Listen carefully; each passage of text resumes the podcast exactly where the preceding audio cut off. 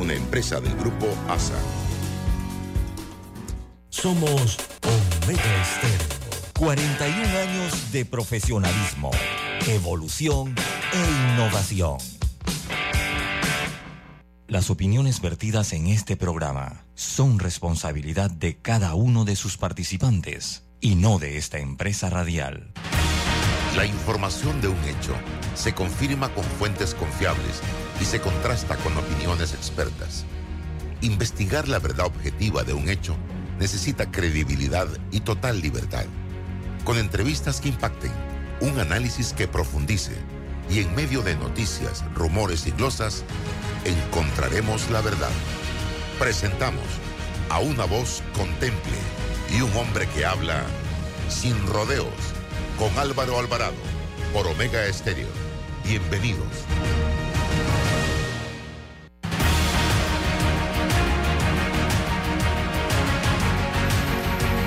Sin rodeos por la cadena nacional simultánea Omega Estéreo en dos frecuencias a nivel nacional, 107.3, 107.5 de costa a costa y frontera a frontera. Mientras Álvaro Alvarado, pues termina de ajustar unos problemitas. Vamos rapidito a un breve cambio comercial.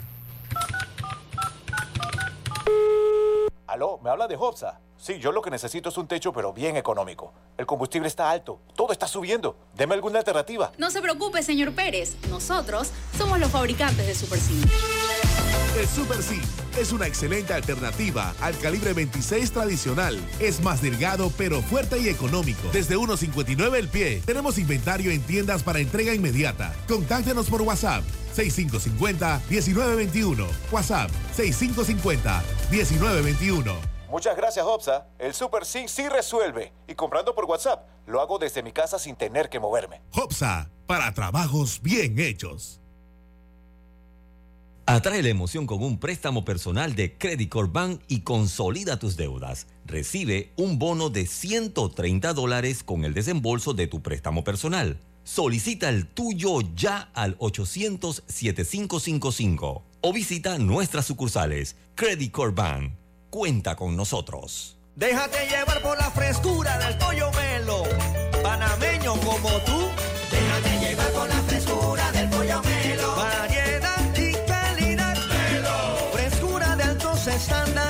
la calidad es una promesa. Para llevarte el pollo melo siempre fresco hasta tu mesa. Déjate llevar por la frescura del pollo melo. Por su sabor y calidad lo prefiero. Déjate llevar por la frescura melo. Ya está disponible en nuestro sitio de internet www.arrocísimo.com nuestro libro digital, 15 recetas con arroz para potenciar tus habilidades en la cocina. Descárgalo completamente gratis en tu celular o en tu computadora y pon en práctica las más deliciosas recetas para compartir en familia o para tu emprendimiento. Sal de la rutina y prepara los más deliciosos platillos con Arrocísimo. Encuéntralo y descárgalo ya en arrocísimo.com. Hace 25 años llegó Más Móvil, la señal que el país esperaba para avanzar con las últimas tecnologías. Una señal de unión que ha cerrado brechas, una señal de progreso con grandes aportes a la economía de Panamá, una señal de innovación con una potente red de fibra, más TV total y más Wi-Fi 360. A simple vista es solo tecnología, pero es el talento de nuestra gente, la verdadera señal del futuro. Más Móvil, la señal de Panamá. Minera Panamá y el nuevo contrato con el Estado garantiza los mejores intereses de los panameños. Por mayores beneficios para el país, los cambios propuestos son importante aumento en las regalías hasta por 16% sobre las ganancias. Aceptado. Continuar y mejorar las protecciones ambientales, así como los estándares laborales y de capacitación de mano de obra. Aceptado. Eliminación de exoneraciones fiscales. Con esto, la empresa pagará mucho más. Aceptado. Con este contrato, Minera Panamá pagará un mínimo anual de 375 millones con las protecciones solicitadas, adicional a otros impuestos y las cuotas que la empresa ya genera para la caja del Seguro Social. Firmaremos la continuidad en la generación de miles de empleos directos e indirectos y millonarios aportes a la economía por muchos más años. Minera Panamá.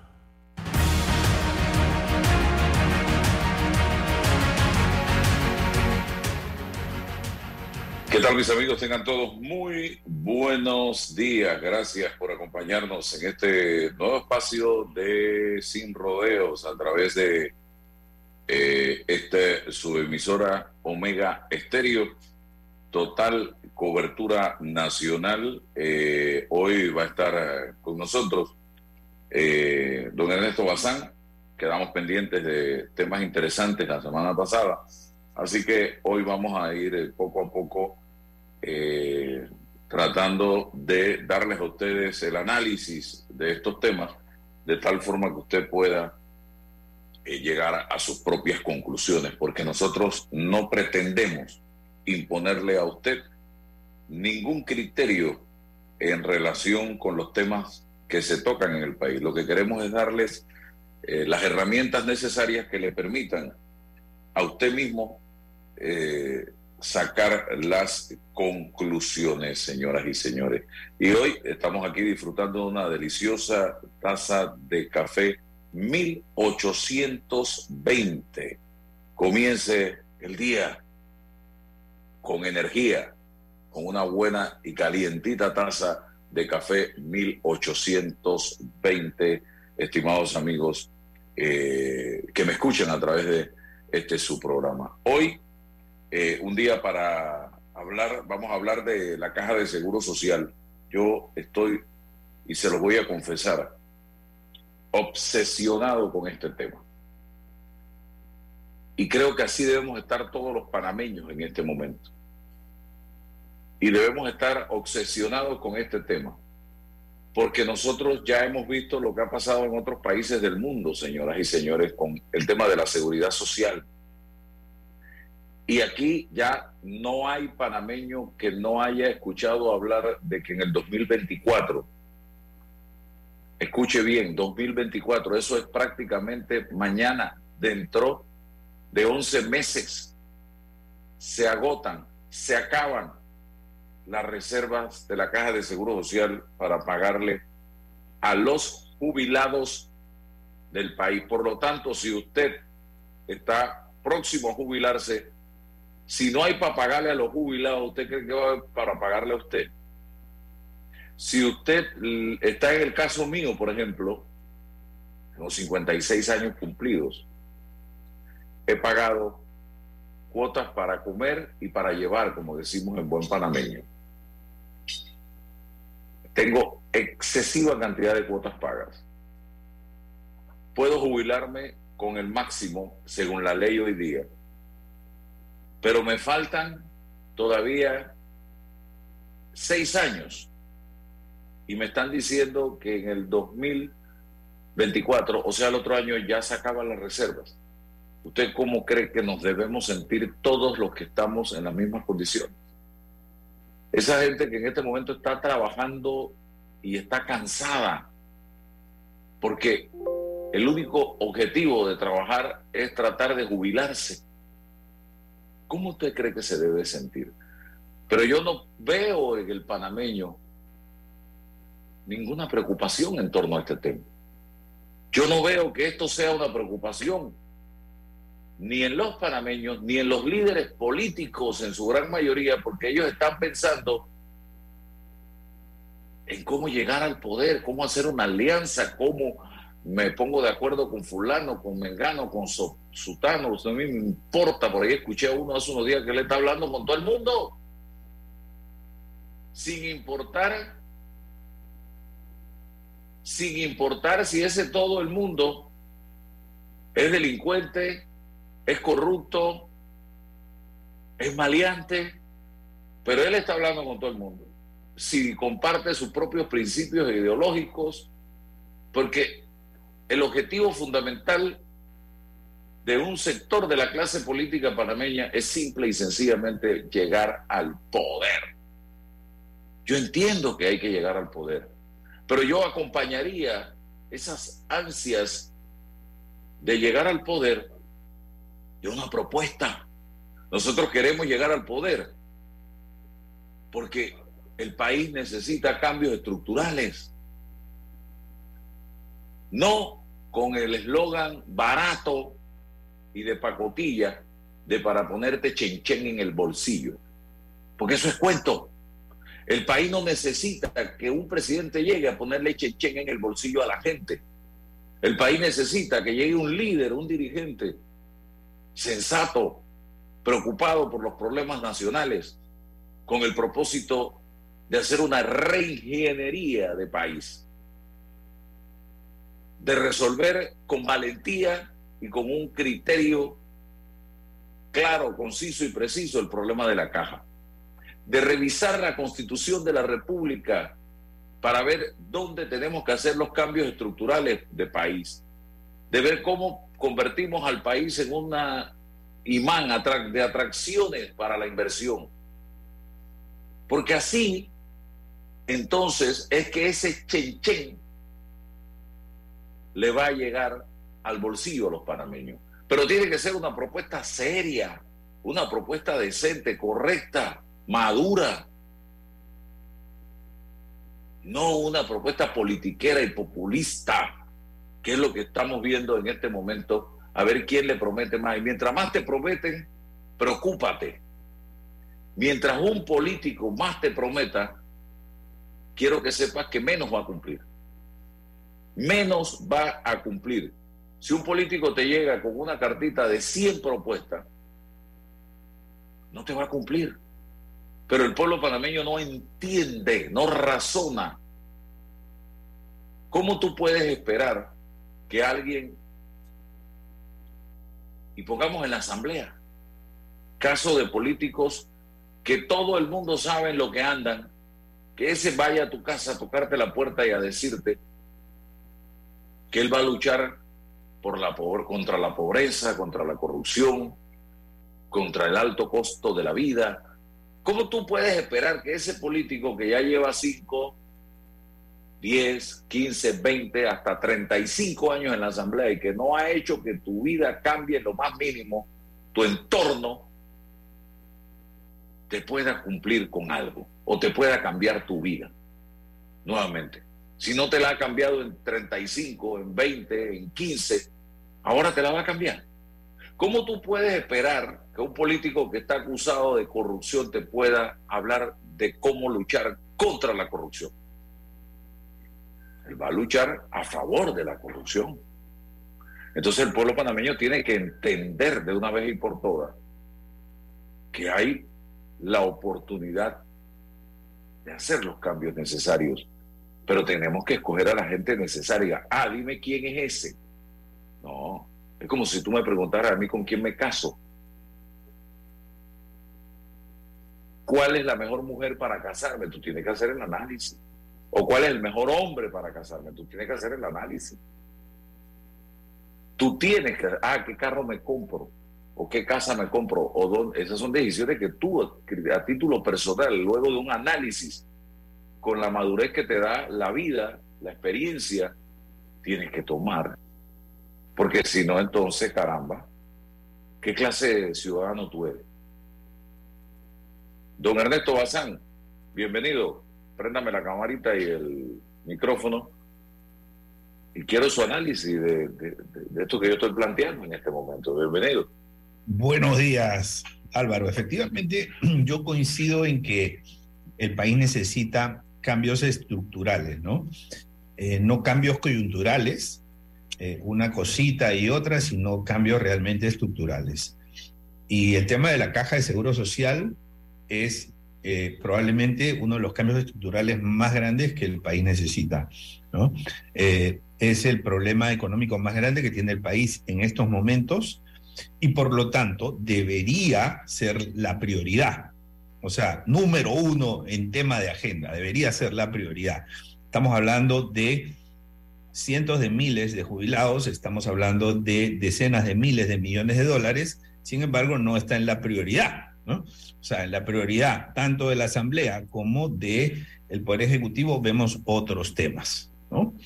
Ayer estaba leyendo las noticias que se avanza con un proyecto de el Día de la Constitución digamos, ¿no? O sea, por ejemplo, ¿no? Entonces, yo me pregunto, eh, este, ¿qué tanta importancia le tenemos que dar a esos temas versus otros, ¿no? Como caja de seguro social.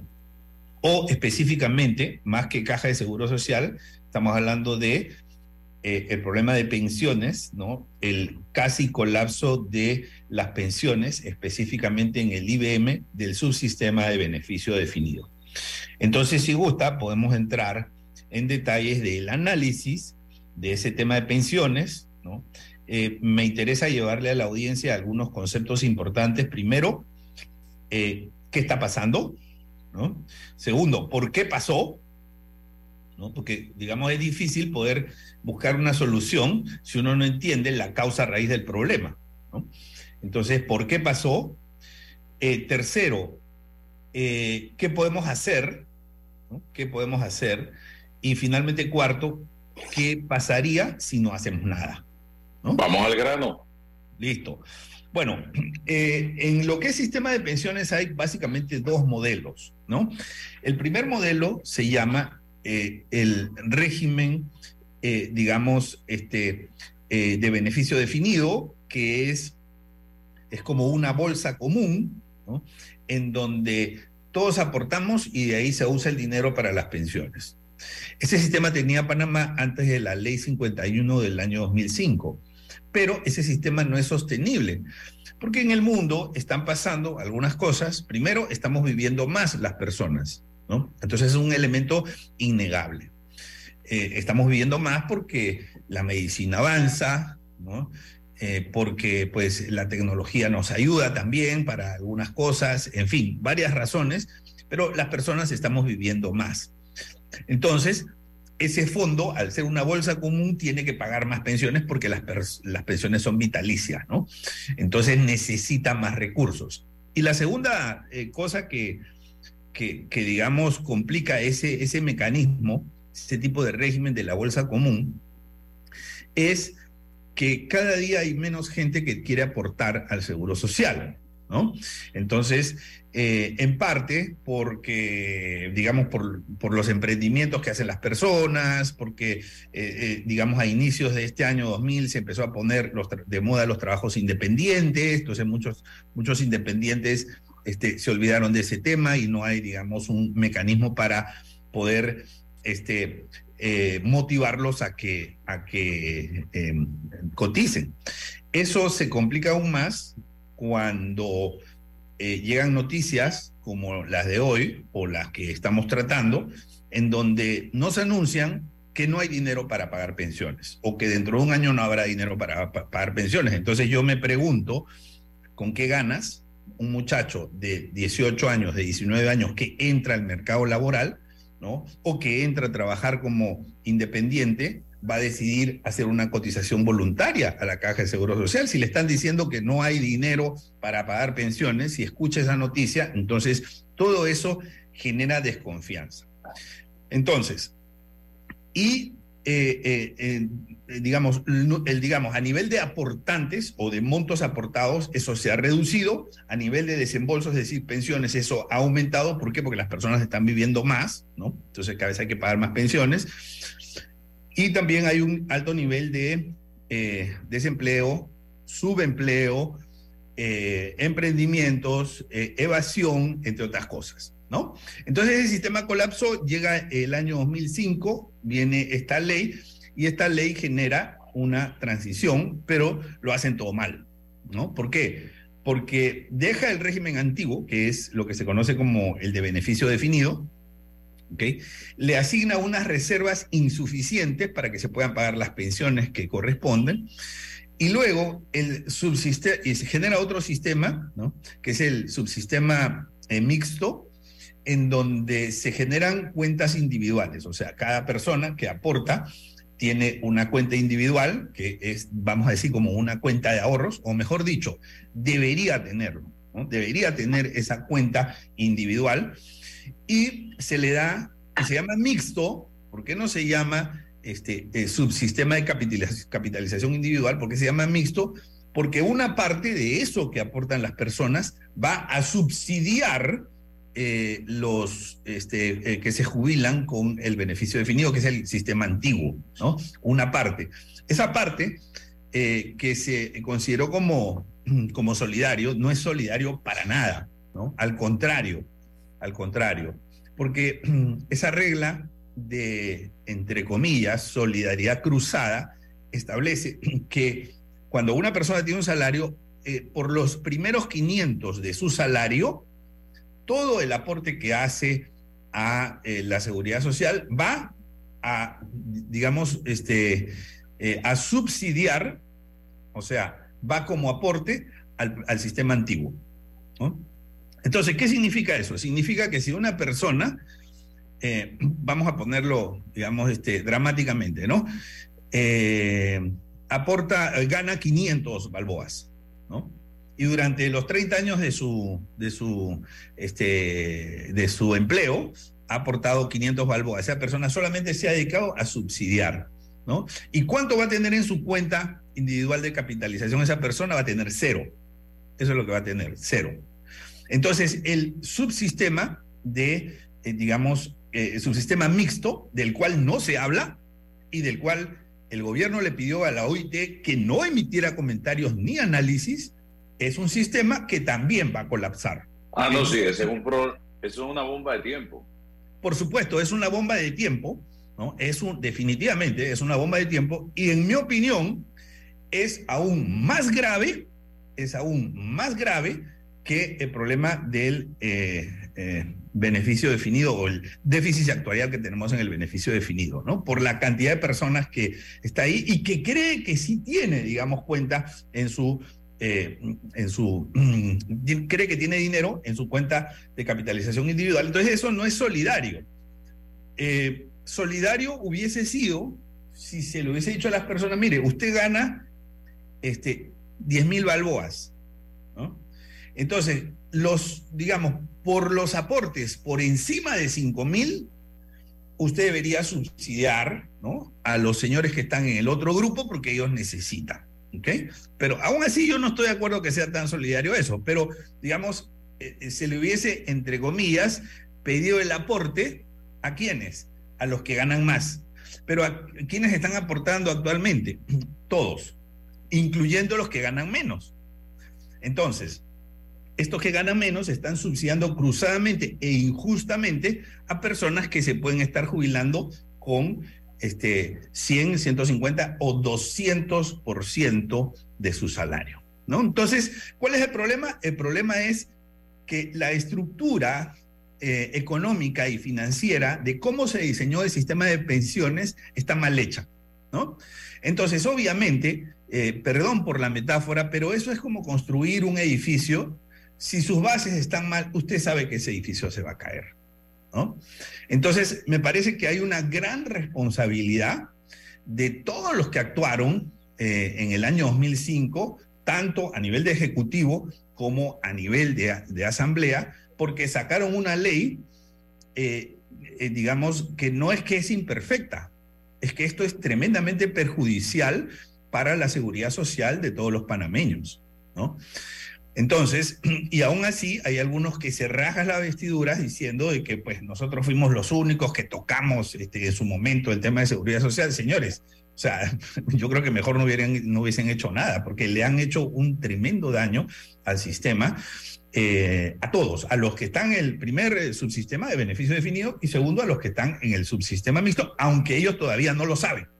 ¿no? Ellos todavía sí, no lo saben. Entonces, cuando una persona que gana eh, digamos, este, 600 dólares, vaya a recibir su pensión y le digan su pensión va a ser 18 balboas mensuales o 12 balboas mensuales, porque la mayor parte se la, digamos, este, se la usó aportando eh, ese, digamos, subsidio cruzado solidario, ¿no? Entonces, ahí va a venir la crisis. Y yo me pregunto qué va a pasar ahí. Entonces, ese es el gran problema que tenemos. No solamente que no va a haber plata para el primer grupo de los jubilados del subsistema de beneficio definido, sino que además tenemos un gran problema de vamos a decirlo así, pensiones que van a ser muy, muy pequeñitas para el segundo grupo que cree que tiene algo de dinero y que realmente es mucho menos de lo que, de lo que está pensando, ¿no? Y a este tema de ese grupo, de, que son, la mayoría son gente más joven que nosotros los que estamos en el sistema solidario, eh, no están pensando en jubilación. Ese no es un tema para ellos. Un muchacho, un joven de 20, 25, 30, 35 años, no está pensando en ese, esa no es prioridad para esa persona. eso lo va, eso le va a reventar en la cara cuando ya empiece eh, a ese ciclo, entre ese ciclo de vida de 50 y tantos años en adelante, que empiece ya a darse cuenta, oye, ¿y con cuánto me voy yo a jubilar? Y ahí se va a dar cuenta de lo que usted está planteando, don Ernesto. Ahora el tema es con los que ya estamos próximos a jubilar, ¿no? En el caso mío, yo decía, me quedan seis años y muchos otros que están eh, dentro de un año o que ya metieron los papeles, pero que tienen el, día D, que es 2024, encima, porque todos sabemos algo, así como sabemos que nos vamos a morir, sabemos que en el 24 se acaban la reserva. Pregunto, me decían expertos, actuarios, que para que este sistema pueda pagarle hasta el último de los jubilados, según el cálculo que se ha hecho, se necesitan cerca de 60 mil millones de dólares. Sí. Eso es solamente. Sí, panameño, usted, usted, usted tiene idea. Usted se ha hecho, escríbalo, a ver si por lo menos lo sabemos escribir. ¿Cómo se escribe 60 mil millones de dólares? ¿De dónde lo vamos a sacar para poder pagar a los jubilados de ese sistema solidario en el que estamos un número importante de panameños que ya hemos pagado las cuotas y que están pagando cuotas todavía. Lo otro, señores, ¿qué va a pasar el próximo año 2024? Ese lunes en el que amanezcamos que no hay un centavo en la caja de seguro social para pagarle a los jubilados. ¿Dónde vamos a ir? Con un país que está endeudado hasta el cuello y que cada día le cuesta más pedir prestado. Ya no es aquello de préstamos blandos, ahora cada día nos va a costar más porque estamos súper extremadamente endeudados a tal nivel que hemos tenido durante todo este tiempo de pandemia y lo ha reconocido el propio gobierno que pedí prestado para pagar planilla y para eh, subsidios. Entonces, ¿de dónde va a salir el dinero, doctor? Ok, buen punto. Eh, dos cositas importantes, ¿no? Eh, primero, eh, quiero recalcar que nosotros, los que estamos en el eh, beneficio, perdón, en el sistema mixto, deberíamos, según la ley 51, deberíamos recibir de la caja de seguro social que administra todos esos aportes un estado de cuenta mensual que nos diga cuánto tenemos exactamente. Bueno, eso, hasta donde yo sé, no se ha hecho. Conozco alguna que otra persona que ha hecho su trámite, ¿no? Eh, y digamos, ese, por ser personas reconocidas, le han dado, digamos, este, esos montos. Pero ahí tenemos una deficiencia gravísima, no una deficiencia, es un incumplimiento de la ley por parte de la Caja de Seguro Social. Entonces ahí tenemos un tema importante que yo creo que eh, si alguna vez usted tiene oportunidad de preguntarle, por ejemplo, al director de la Caja de Seguro Social, señor, ¿por qué no se ha cumplido con la ley que dice que los aportantes del eh, sistema eh, mixto tienen que tener un estado de cuenta mensual y que ellos deben saber cuánto dinero tienen, cuánto son sus aportes, cuántos aportes han hecho, por qué monto, cuánto de intereses han ganado, es decir, todo eso tiene que... Entonces, pero como eso es una caja negra y ahí nadie sabe cuánto hay, entonces eso genera mucha, mucha desconfianza y termina también afectando eh, las finanzas de los fondos de jubilación. ¿Por qué? Porque la gente al perder confianza, entonces también pues deja de aportar. ¿no? Bueno, entonces vamos con, el primer tema. Efectivamente, eh, yo he leído el informe de la OIT y eh, la cifra es aproximadamente 60 mil millones, un poco más, un poco menos, dependiendo de cuál es la tasa de descuento que nosotros usemos, pero eso es correcto. Y eso, lo que hay que decir es que puede hacer quebrar al país.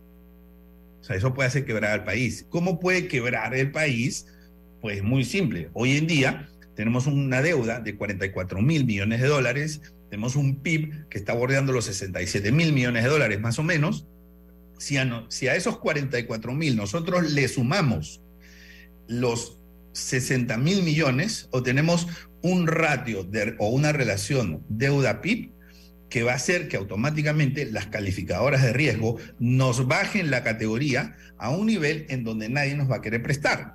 Pero como somos un país que tiene déficit fiscal, es decir, nuestros gastos superan nuestros ingresos, y lo cubrimos con deuda, cuando ya no nos quieran prestar, ahí va a venir la quiebra. ¿Por qué? Porque el país eh, no solamente no va a tener cómo pagarle a los acreedores, porque hoy día le estamos pagando a los acreedores, o sea, estamos pagando deuda tomando Con deuda.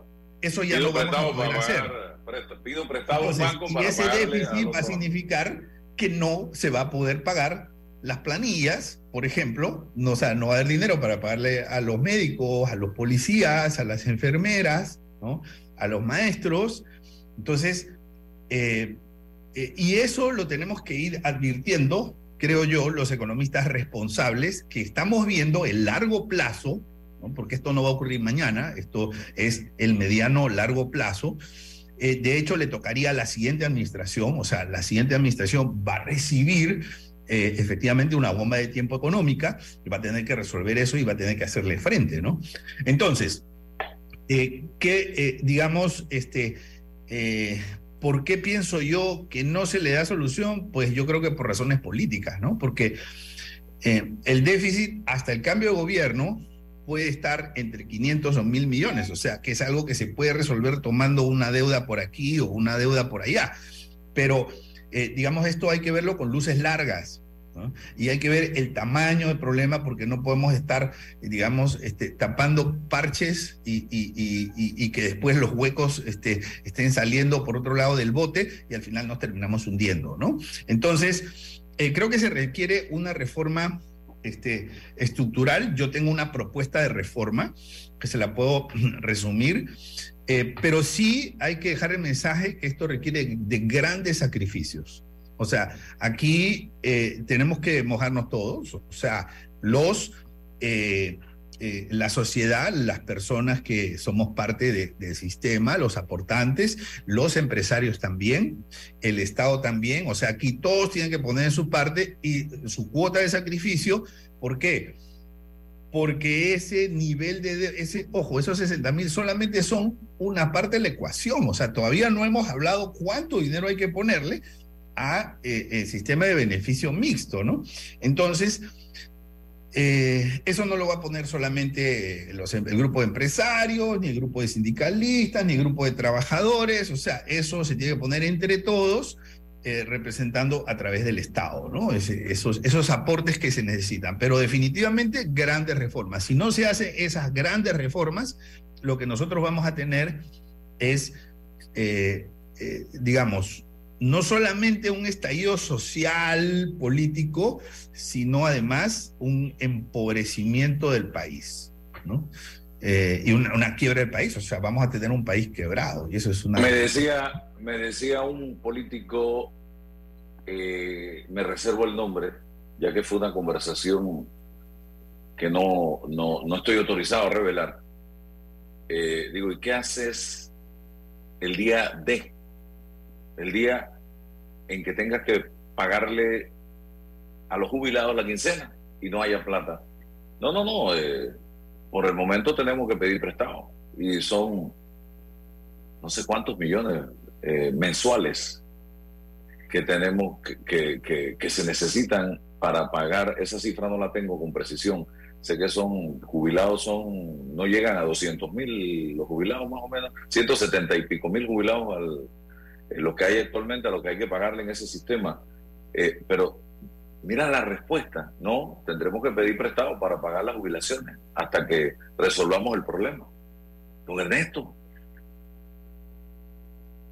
Bueno, eh, eso es precisamente lo que no hay que hacer. O sea, aquí hay que tomar el toro por los cuernos y hay que resolver el problema. Y digamos, este, ahí somos parte todos, ¿no? Yo, desde mi lado, eh, he hecho aportes, ¿no? Eh, que pueden parecer un poco extraños. Como tú sabes, Álvaro, yo soy de nacionalidad peruana. Eh, eh, conozco muy bien los sistemas de pensiones porque digamos, este mismo problema que tiene Panamá, yo lo viví cuando era alumno, digamos, de, de la universidad, estudiaba economía hace 30 años, y teníamos exactamente el mismo problema, ¿no? Entonces, este, se, se diseñó un nuevo modelo de pensiones eh, que en algunas cosas, y yo fui uno de los primeros aportantes a ese modelo basado en capitalización individual, no mixto como lo que se tiene, sino capitalización individual. He sido testigo de, los, de las cosas buenas que tiene ese sistema, pero también de los abusos que tiene ese sistema. ¿No? ¿Por qué? Porque los operadores son privados ¿no? y se convierte en un oligopolio. O sea, tres, cuatro operadores que terminan, digamos, consumiendo toda la rentabilidad del afiliado a través de sus comisiones y no puedes hacer nada, porque prácticamente, o sea, tienen casi la misma comisión. Entonces, ese tipo de, de comisión por, por el manejo de, de, los fondos de jubilación. Entonces, ese tipo de abusos tenemos que evitarlo, ¿no? Yo tengo la suerte de haber, digamos, vivido toda esa etapa y no solamente eso, ¿no? Sino que yo ya me jubilé en ese sistema. Entonces, he conocido de, de punto a punto, ¿no? o sea, todo ese sistema y he venido siguiendo los diferentes, eh, eh, digamos, sistemas, como por ejemplo el argentino. O sea, el argentino, se, eh, los peruanos se copiaron del chileno, los argentinos se copiaron del peruano, pero los argentinos abusaron, abusaron de las comisiones. Y, y, fue tal el abuso que el, este, el, el, gobierno de turno nacionalizó todo el sistema de pensiones. O sea, lo volvió a lo que es hoy día, eh, eh, digamos, este, el caso panameño, ¿no? O sea, entonces he visto todos esos casos. México fue uno de los que entró tarde, pero entró con aprendizaje. Y yo creo que Panamá tiene la gran oportunidad de haber tomado todo lo que han hecho los países en 30 años, qué cosas hicieron bien, venga para acá, qué cosas hicieron mal, ¿no? Eh, ¿Qué cosas terminó perjudicando a la población? Bueno, eso no lo queremos en, este, en esta nueva estructura, en este nuevo modelo de sistema de pensiones, ¿no? Porque queremos un sistema de pensiones que cumpla tres condiciones. La primera condición que tiene que cumplir es que sea un sistema de pensiones sostenible. O sea, a ver, yo tengo un hijo panameño y yo no quisiera que aquí a cierto tiempo mi hijo esté sentado ¿no? De repente con su hijo, en una entrevista radial, conversando, ¿por qué nuestros padres no resolvieron este problema? Ah, claro, ¿Por qué la generación claro. pasada no resolvió y nos dejó a nosotros tener que resolver este problema? O sea, porque cuando se hizo la ley 51 del año 2005, no se resolvió, simplemente se pospuso. Se pateó la pelota para que llegue en el año 2023 o 2024 ¿no? Y en ese momento la bomba explote. No podemos hacer lo mismo. Si hacemos un cambio estructural en el sistema de pensiones, tiene que ser un cambio para siempre, para que no vuelva a haber este tipo de problemas. La segunda condición que tiene Ajá. que tener es que el sistema sea solidario, ¿no?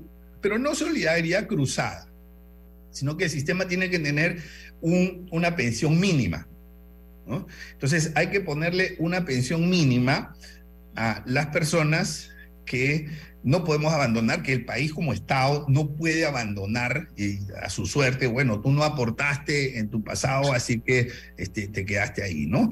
Eh, una pensión mínima que no puede ser muy alta, porque si la pensión es muy alta, la gente pues no va a tener incentivos a aportar, ¿no? Pero va a ser, digamos, una pensión básica, ¿no? Eh, entonces, en este sistema entraría o este sistema absorbería el, eh, el actual sistema de 120 a los 65, ¿no? O sea, todos esos señores entran ahí, eso sí, con requisitos estrictos. Solamente se le va a dar la pensión mínima al que necesita, porque no se puede estar dando pensión mínima a todos simplemente por edad, ¿no? Y la tercera condición que tiene que tener este sistema es que tiene que ser proporcional a los aportes. O sea, hoy en día, por ejemplo, el sistema de beneficio definido no es proporcional. El sistema mixto tampoco es proporcional. Le voy a poner un ejemplo de beneficio definido. Digamos, un chofer gana, vamos a decir, mil dólares. Vamos a decir mil dólares por su trabajo de, de, de, de ser chofer. ¿Okay? Eh, consigue este, un trabajo en el gobierno, vamos a suponer que le pagan tres mil dólares. Tres mil dólares en el gobierno, ¿no? Por este, esos, digamos, arreglos de amiguetes. Sí, sí. ¿Ok? ok. Entonces. Que todos durante, conocemos. Durante cinco años, ese señor gana, este, durante cinco años gana tres mil dólares. La ley dice que se toman los 10 años de mayor salario, entonces el señor va a tener mil dólares durante cinco años y durante otros cinco años va a tener tres mil dólares, se promedia, ese promedio va a salir dos mil dólares por matemática simple, ¿no? Y a eso, a ese monto, digamos, de lo que sale, este, es el monto de su, de su pensión de jubilación. Entonces, quiere decir que una persona, un chofer, gana mil, pero consigue un trabajo durante cinco años en donde le pagan tres mil, ¿ok? Y entonces se jubila con dos mil. ¿Y quiénes pagan? ¿Y quiénes pagan esa pensión de jubilación de 2000? Bueno, lo pagan todos, pero como hemos dicho, en el beneficio, en el sistema mixto, los que subsidian, los que más subsidian en proporción a su aporte, son los que menos ganan. Esos se están financiando, digamos, eh, ese, ese tipo de casos, ese tipo de ejemplos, ¿no? Entonces no hay proporcionalidad. Al revés, en el beneficio mixto tampoco hay proporcionalidad. O sea, ¿por qué? Porque el que, eh, el que gana 600 no aporta por 600, aporta por 100, como si su salario fuese 100. Por los primeros 500 se va a hacer un aporte cruzado al otro sistema. Tiene que ser un aporte cruzado según la ley. Entonces, ¿qué significa eso? Que las personas eh, ganan 600, aportan por 600, pero se jubilan solo por 100. No hay proporcionalidad. Entonces, ¿cómo se resuelve eso? Se resuelve, voy a tratar de resumirlo porque pues, es bastante complejo, dándole a todas las personas, a todos los panameños, un fideicomiso individual. ¿Ok? O sea, digamos a Álvaro le damos un fideicomiso, ¿no? Este, Roberto, que está por ahí en la cabina, le damos un fideicomiso, el, el gobierno del país, el Estado, le da un fideicomiso. ¿Ok? Ernesto, que está por acá, un fideicomiso. Ese fideicomiso eh, debe tener un monto en función a lo que esa persona ha aportado. Se le reconoce. Y a ese monto, que no es, en no es un fideicomiso en efectivo y no se lo puede llevar, eh, ese monto se expresa en lo que se llama un bono de reconocimiento. Entonces, es una promesa de pago, vamos a decir, ¿no? que es cuando tú te jubiles, a tu fideicomiso, que va a ser tuyo, que es inembargable, que nadie más lo, digamos, este, eh, puede tener acceso a ese fideicomiso, que está a tu nombre, ese fideicomiso, el Estado pondrá por todos estos aportes que tú tienes de 10, 5, 2 años o 25 años aportando. Se hacen los cálculos, se hacen las estimaciones, no es muy difícil, y se le da ese bono de reconocimiento. Cuando la persona cumpla su edad de jubilación, recibe, ese bono de reconocimiento se convierte en efectivo. Y en la propuesta que yo tengo, una de las cosas que yo he visto que ha funcionado muy bien es que las personas puedan recibir su jubilación, que tengan la opción de recibirla en pagos mensuales vitalicios o en un solo pago, en un solo cheque. Wow. En un solo cheque. Que ese fue mi caso. Yo me jubilé con un solo cheque. O sea, cuando fui a jubilarme, sí, cuando fui a jubilarme, entonces me dijeron, señor, ¿usted quiere que le paguemos tanto por mes hasta que muera o quiere usted un cheque, digamos, este, por este monto? Y yo le dije, dame mi cheque. Entonces me, me dieron mi cheque, ¿no? Entonces, por los años que aporté, que bueno, fueron 10 años que aporté al sistema ya, pero digamos, yo tenía 15 años de no aportar al sistema peruano, al sistema de pensiones peruano, pero todos los meses, Álvaro, todos los meses me llegaba a mi correo electrónico un estado de cuenta, aunque no haya hecho aportes, porque el, el fondo está ahí y va ganando intereses, va ganando rendimientos, ¿no? ¿Ok? Bien, entonces, y no se obliga a nadie, o sea, simplemente como usted quiere la jubilación. ¿Un solo pago o pagos mensuales? Pero tienes que firmar, pero ¿cómo hacemos con el clásico latinoamericano? Dámelo todo y después me lo, lo gastan en dos días en parranda. En días, y después estoy cerrando calle porque no tengo, pidiendo subsidio. Ok, ok, a ver. Bueno, eh, hay una cosa importante, ¿no? O sea, hay cosas que, que el Estado puede hacer y hay cosas que el Estado ya no puede hacer, ¿no?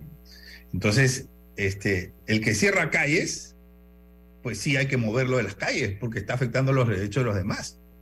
Ahora, si una persona recibe un dinero que es suyo, el Estado no le puede decir, porque el dinero es suyo, mira, es que yo te lo voy a pagar así, o te lo voy a pagar así, o te voy a dar una partecita hoy, o sea, es el dinero de él, es un dinero que aportó, ¿no? Y lo que no puede hacer el Estado es meterse en cómo gasta la gente su dinero, ¿no? Entonces, el Estado no le puede decir esto gástalo en esto, esto gástalo, o sea, porque ya es una decisión de las personas, ¿no?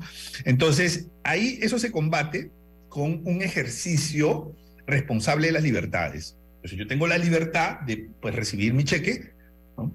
pero tengo que ejercer eh, responsabilidad. Entonces se le hace una, por ejemplo, a mí me hicieron un, pequeño curso virtual de educación financiera, ¿no? Porque me iba a jubilar.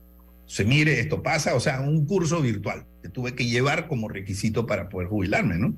Entonces, pero digamos, eh, hay cosas que ya no dependen de nosotros. O sea, por ejemplo, hoy en día hay gente que gana un tremendo salario de 10 mil o 15 mil y de repente va y se lo gasta en, dos en un día o una noche en el casino. Sí. Pero el Estado ya no puede hacer nada al respecto, ¿no? Porque no, aquí tenemos el caso, aquí tenemos el caso eh, y el sistema lo permite de gente que ah, y conozco personas que han ido y han sacado todo lo que han pagado en, en, aporte a, a, la caja de seguro social. Dámelo todo. Te dan un porcentaje ya de ahí, no antes de jubilarse, evidentemente. Aquí eso se puede hacer. Hay, otros, hay otra que es jubilación anticipada y te jubilas eh, con menos del 60%, te, te dan un, un, un, dinero inferior al 60% que es el monto de la jubilación. Claro, pero, todo eso pero solamente, solamente un detalle, ¿no? Mira, la gente que recibe su jubilación en un solo cheque tiene la posibilidad, o que pudiera recibir en un solo cheque, tiene la posibilidad de, por ejemplo, con ese dinero comprarse un apartamento, comprar un apartamento. Y ese apartamento, arrendarlo. ¿Ok? Entonces, cuando esa persona fallece, el apartamento queda como herencia. Y la renta mensual de ese apartamento o del local comercial, lo que sea, ¿no? Le sirve a la persona como una especie de pensión, ¿no? O sea, digamos, es una posibilidad.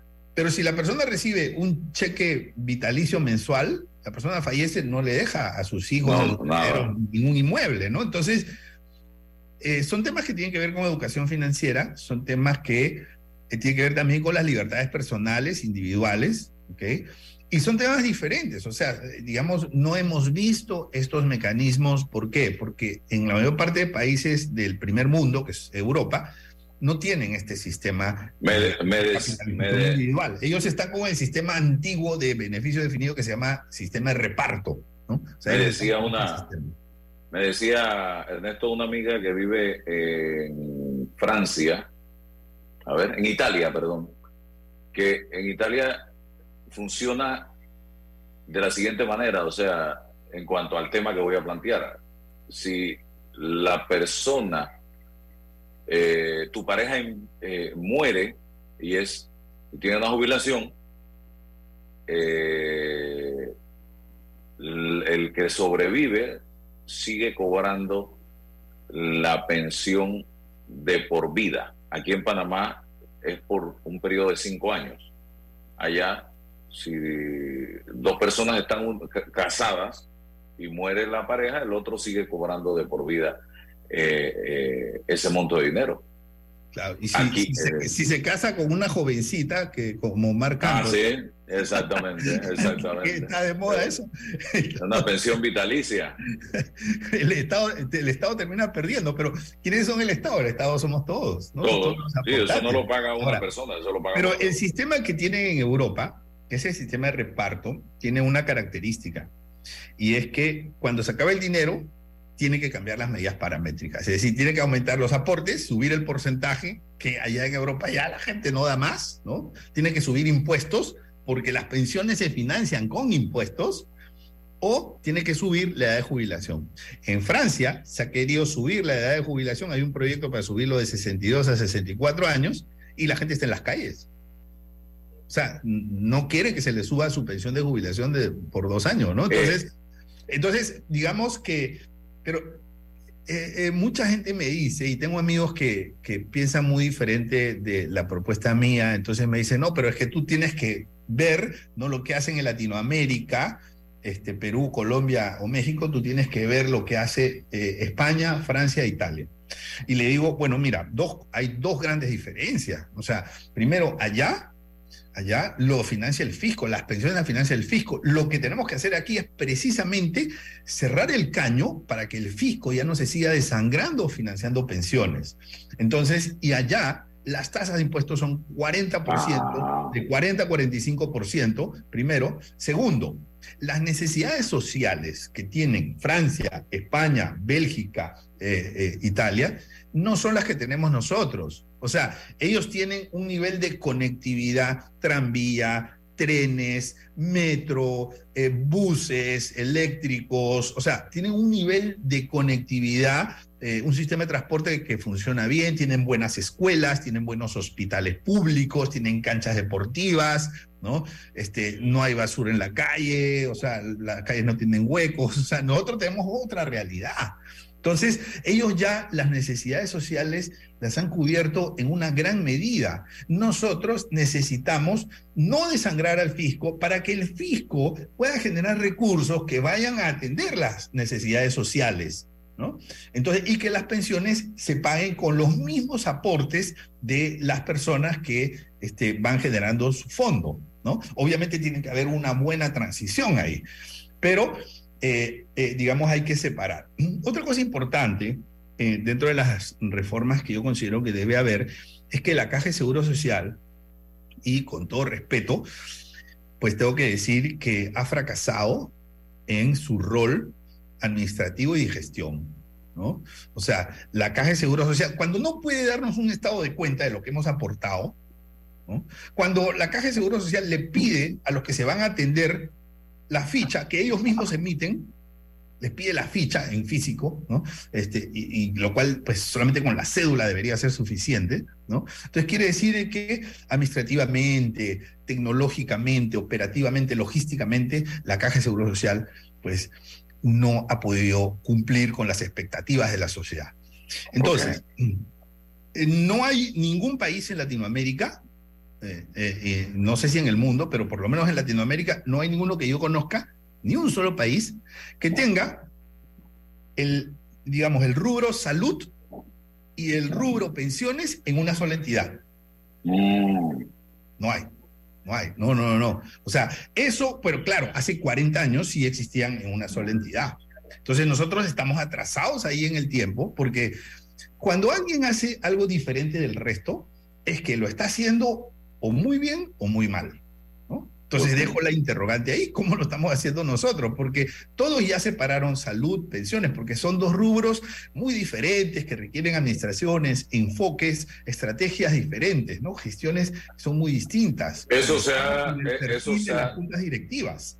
Eso se ha sugerido, pero en Panamá no se puede hablar de esto porque inmediatamente hay sectores que salen a decir quieren privatizarlo todo y eso así no se puede. Y el temor o el, siempre hablan de el costo político. Señores el costo político lo vamos a pagar por no tomar decisiones cuando esta bomba explote en este país señores. Ahí sí vamos a pagar todos el costo político. Ya se nos acabó el tiempo. Una reflexión final eh, bueno, eh, yo creo que, eh, pues, primero que nada, agradezco y felicito que ustedes estén promoviendo las ideas para resolver el problema de la caja de seguro social. Creo que cualquier medida que se tome, porque entiendo que hay varias propuestas, tiene que considerar tres cosas. Primero, lo que usted dice, ¿no? Es decir, hay ataques de que, ah, que usted quiere privatizar. Y nadie está hablando, aquí nadie está hablando de privatización, ¿no? Entonces, este, digamos, se puede hacer un cambio estructural sin privatizar. Segundo, eh, se habla de las medidas paramétricas. Por lo menos la propuesta que yo tengo no, no contempla cambio en las medidas paramétricas. O sea, la sociedad es muy sensible a ese tema, muy, muy sensible. Entonces, simplemente le decimos, mira, tú te puedes jubilar a esta edad o a esta edad mayor o a esta edad todavía mayor aún. Entonces, tú escoges a qué te, te jubilas, ¿no? Tú escoges si quieres aportar 10, 15 o 20% por mes. Claro, mientras mayor, eh, más elevada sea la opción que tomes, mejor será tu pensión, ¿no? Ese es en segundo lugar. Y en tercer lugar, uno de los grandes ataques que por lo menos yo, yo este, recibo a cada rato cuando hablo de estos temas, dice, bueno, ¿a quién le quieres generar negocio tú? ¿No? O sea, eh, ¿a quién le estás haciendo el negocio? ¿no?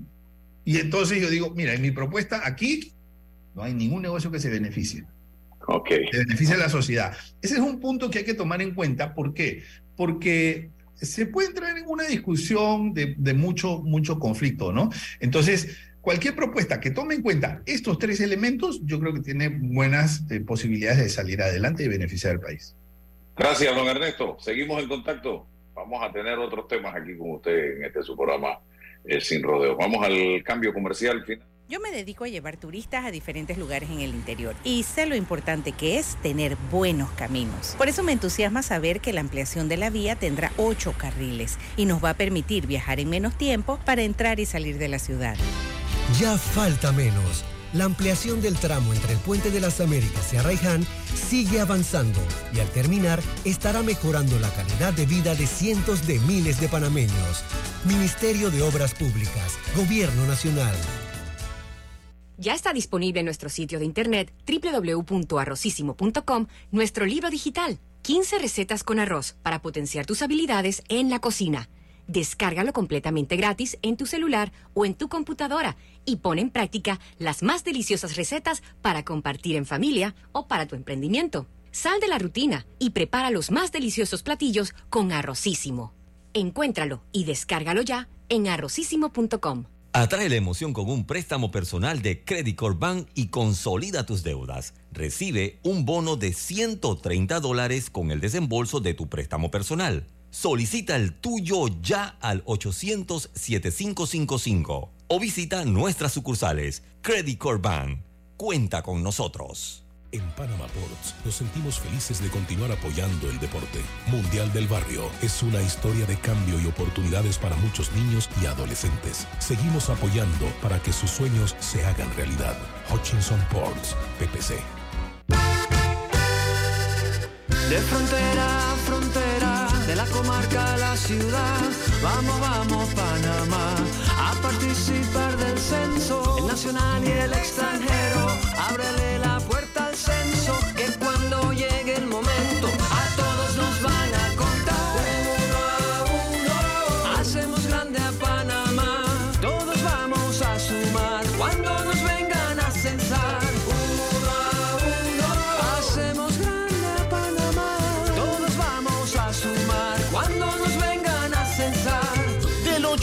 al 4 de marzo, ábrele la puerta a los censos, porque uno a uno hacemos grande a Panamá.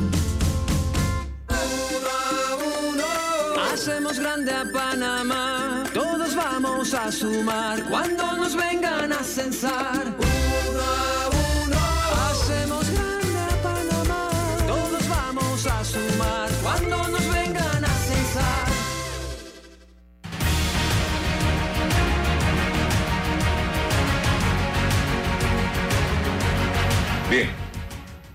Ya para terminar, señores, los invito a reflexionar, los invito a estudiar, los invito a analizar, los invito a entender, a aprender de estos temas y a preocuparse más por los problemas del país y no por mis problemas personales, porque tu problema personal no se resuelve con un jamón, no se resuelve con un subsidio.